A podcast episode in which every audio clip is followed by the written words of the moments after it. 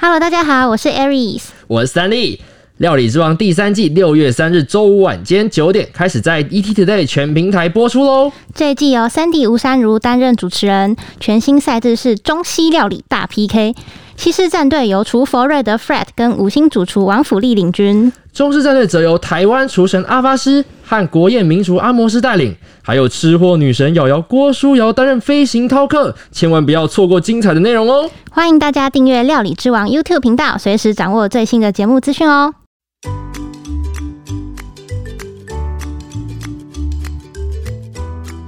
Hello，大家好，欢迎收听有点毛毛的，我是 Aries。我是史丹利。我们之前在 IG 有办一个征文活动，希望可以让四组跟我们一起分享他们想要对已经去当小天使的猫猫狗狗说什么话，可以让我们一起来聊一聊这些让人很开心、很温馨或是很感动、很搞笑的回忆。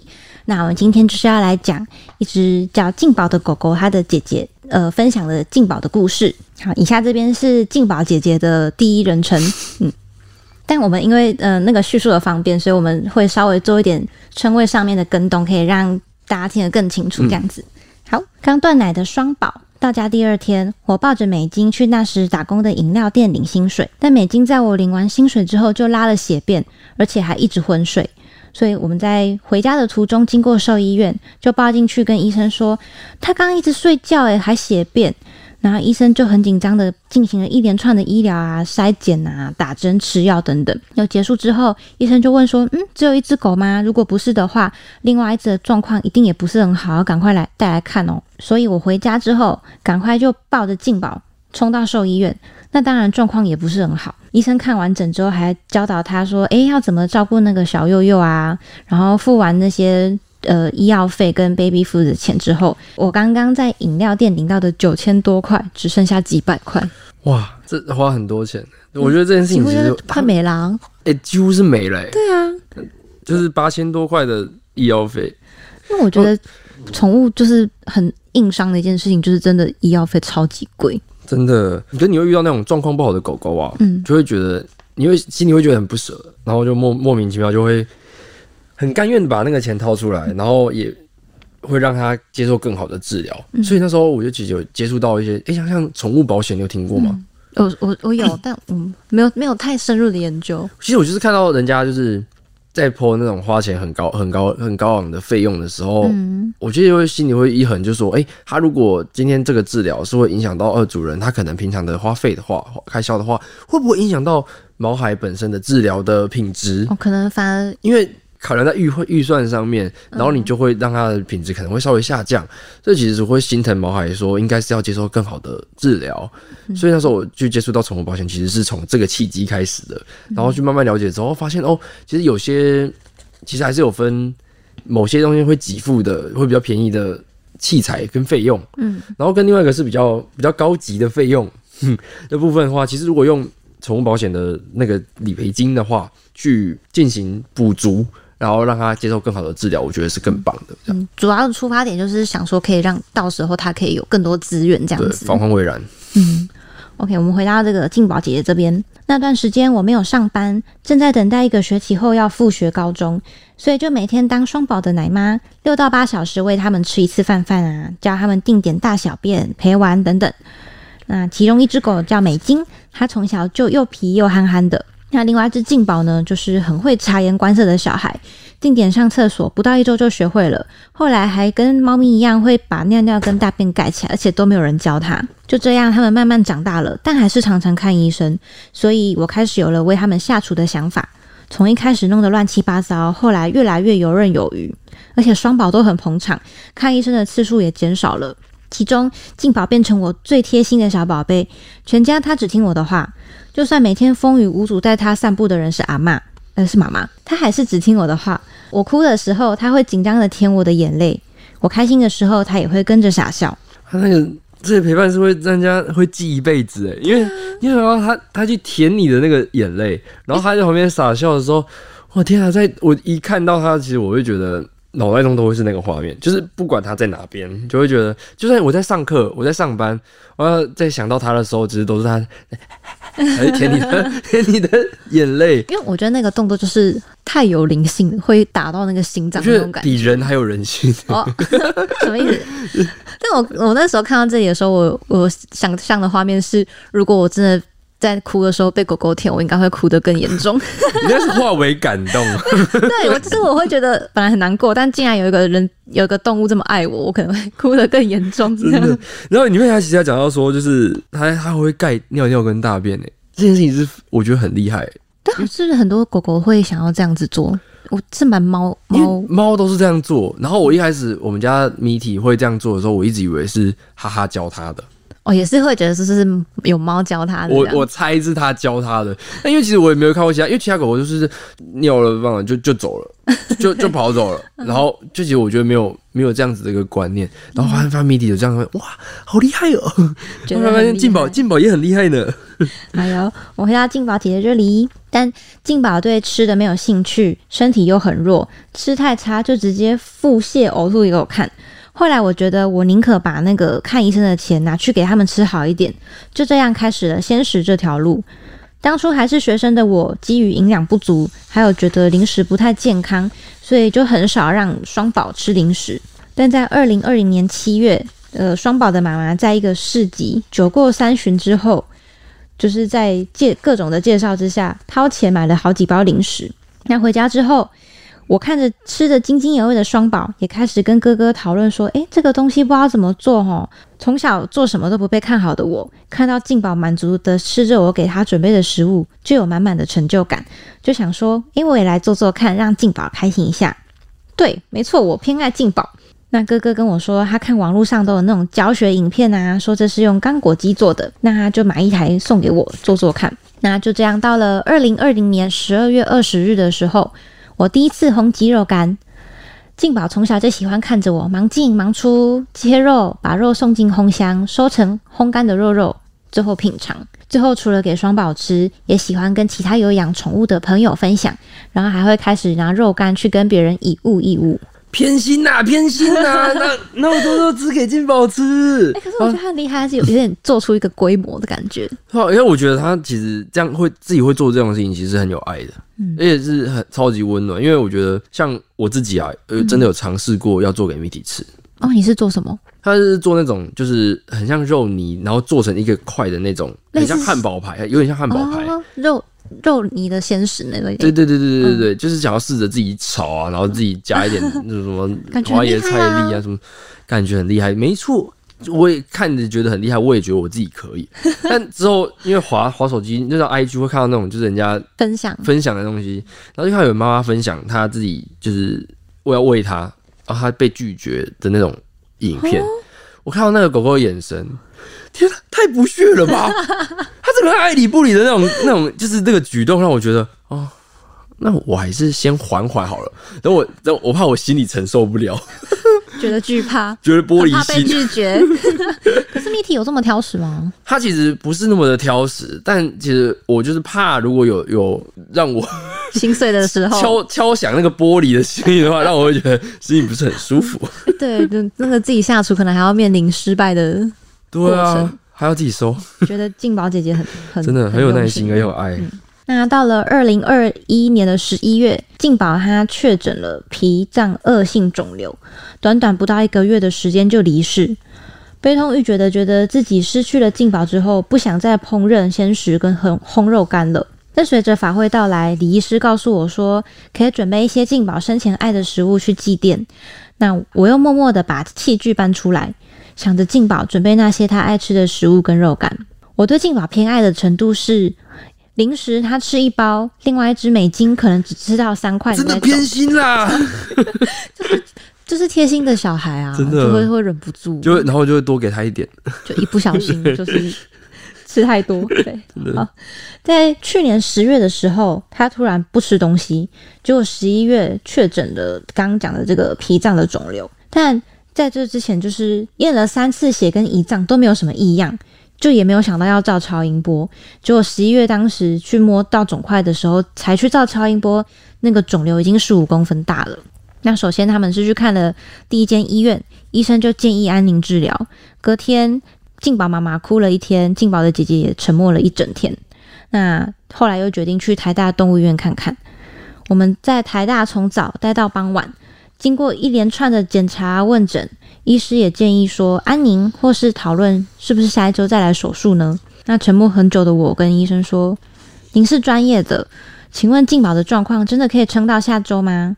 如果不太能，能不能拜托医生？如果医生愿意救的话，那说完之后，医生就请他们到诊间外面去等一下。然后之后又再请他们回来的时候，是说可以安排这个礼拜五就帮静宝做手术摘除肿瘤。可是因为没有人力可以输血，所以可能要礼拜四先来输血，礼拜五再来动手术这样子。结果礼拜五。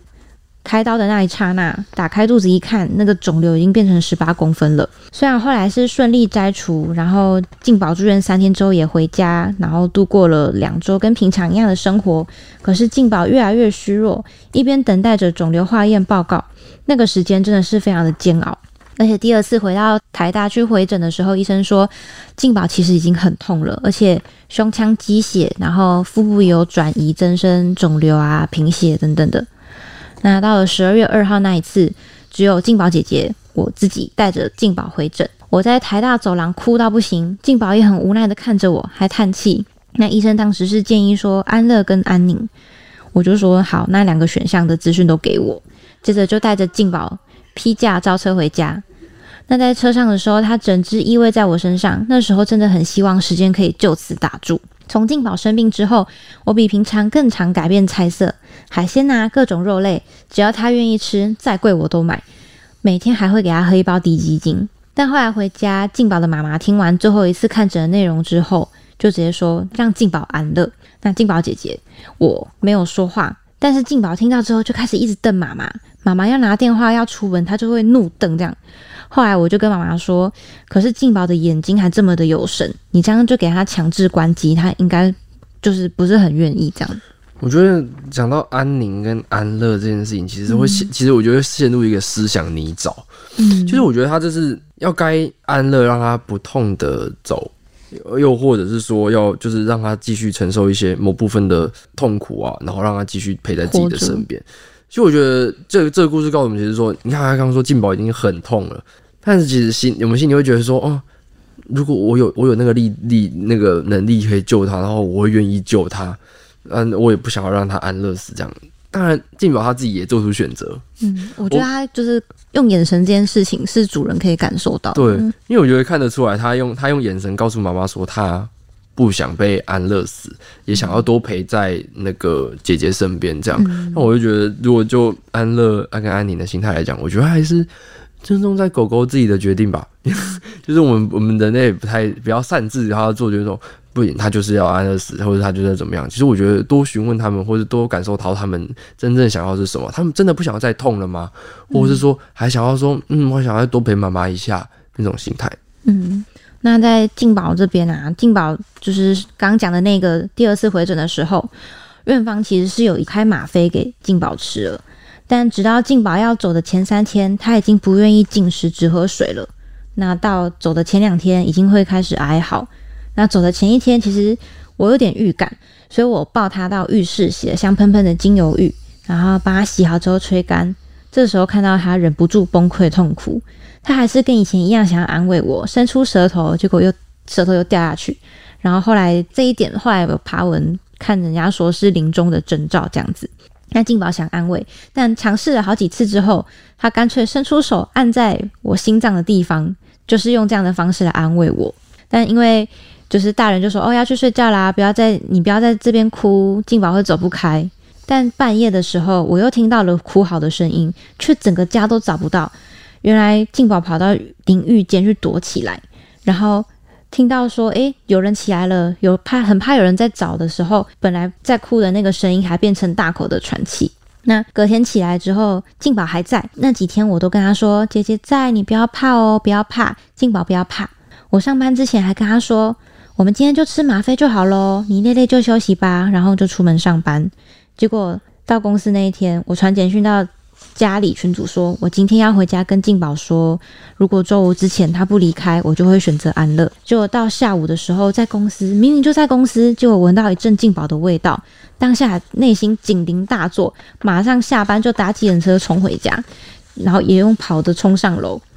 就一进门之后，就看到那个另外一只美金啊，就一个眼神示意说：“哎，静宝在那里。”我过去看的时候，已经断气，然后身体是硬掉了。我撕心裂肺的哭喊着，一边联络家人，跟在此一周之前就讨论过后事的葬仪社。那等到妈妈回家之后，有提议说要在最后一次帮静宝洗香香，然后洗好之后，在旁边点一些线香啊，让静宝听个往生咒，然后跟静宝说：“诶，你要从头顶出来，不要怕。”这好像是类似佛教的一个说法，就说灵魂从头顶出来是比较好的方式，这样子好像是嗯。然后一边等着那个接体车来。那一周之后，我们就举行了宝宝的毕业典礼，帮他做了一些告别式啊法会，最后把他带回家。因为当初有跟妈妈说，就是宁可把这个安乐死的钱拿去帮静宝做一些功德跟法会等等的，所以后面也制作了七次的法会，还有买了清明跟中原普渡的大法会等等的。那静宝姐姐想说，我想告诉我最爱的宝宝，姐姐真的很爱很爱你哦，也很想念你。常常都在想自己到底做错了什么？为什么你会生病？到底从什么时候开始你开始不舒服的呢？为什么姐姐都不知道呢？为什么验血验了这么多次都没有验出来呢？还是你不想要让姐姐知道？现在一切都没有答案了，但我相信你在彩虹桥一切都会安好的，对吗，宝宝？哦，好感动！哎，我觉得这个真的是很血淋淋的，就是让大家去面对。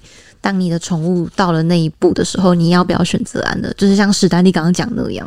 其实我觉得在这个中就很很虐心，就是因为我会不知道什么样子的一个选择才是对他最好的。因为我们也不是他，他也没办法用言语来告诉我们说，哎，哪一呃安乐死好，安宁好，还是说我们今天就是要继续治疗？是在这种时候，其实是当语言没有办法。只能用只能用意会言传的，只用意会的方式来去感受到他的温暖的时候，其实我觉得像在静宝静宝这些的故事，其实讲的很明显，就是说，其实静宝本身是不想被安乐死的，就用眼神在示意，对对对对对。对但其实静宝他自己本身很痛，那时候你会觉得心疼，说哇，到底他这样子做会不会让他更痛？我说心里会觉得很难过，会超级虐心的。我刚看这念到后面的时候，听只是听故事就念到说奇怪，眼眼睛怎么湿湿的？但我自己也是有想过这件事情，因为毕竟看了蛮多类似的故事。然后我自己是还没有遇到，但我自己设想的状况是说，如果到时候我们家嘎比他到了末期，然后他很不舒服，而且他做的医疗很痛苦。很侵入性啊，等等，而且做了可能也不一定会有什么起色的话，那我也许会宁可让他不一定要安乐，但就是宁可让他舒舒服服的，就是享受过完最后的日子，可能也不会想要真的决定说好，我就是结束你的生命，因为我觉得我真的做不下这个决定。我也没办法，我我是说，就是应该是说我自己都还没遇到这样子的情况。如果就是我看过看过身边朋友遇到，但是我自己我自己会觉得，如果是我的话，我一定。没办法做这选择，要我签名，要我干嘛？我的妈！而且我看到很多人分享是说，即使他们当时狠下心决定不愿意再看宠物这么痛苦，然后决定安乐，他们事后一直回想起来，都是一直在想自己当初如果没有安乐的话，会不会反而比较好？这样会不会自己本身就会好起来，或者是？其实我觉得不安乐，其实我就是在等奇迹出现。嗯，因为其实我觉得医生他的判断，其实我们都是相信医生的判断跟专业。他如果医生这样判断专业的话，我们虽然说一半尊重他，但是我们大部分的部分，我们还是要尊重宠物的决定。好，喜欢我们的话，就欢迎订阅跟五星好评。我们一三五会准时更新哦。啊，如果还有后面还有故事的话，可以在我们之后的征稿活动再投稿给我们哦。谢谢大家，拜拜。大家拜拜。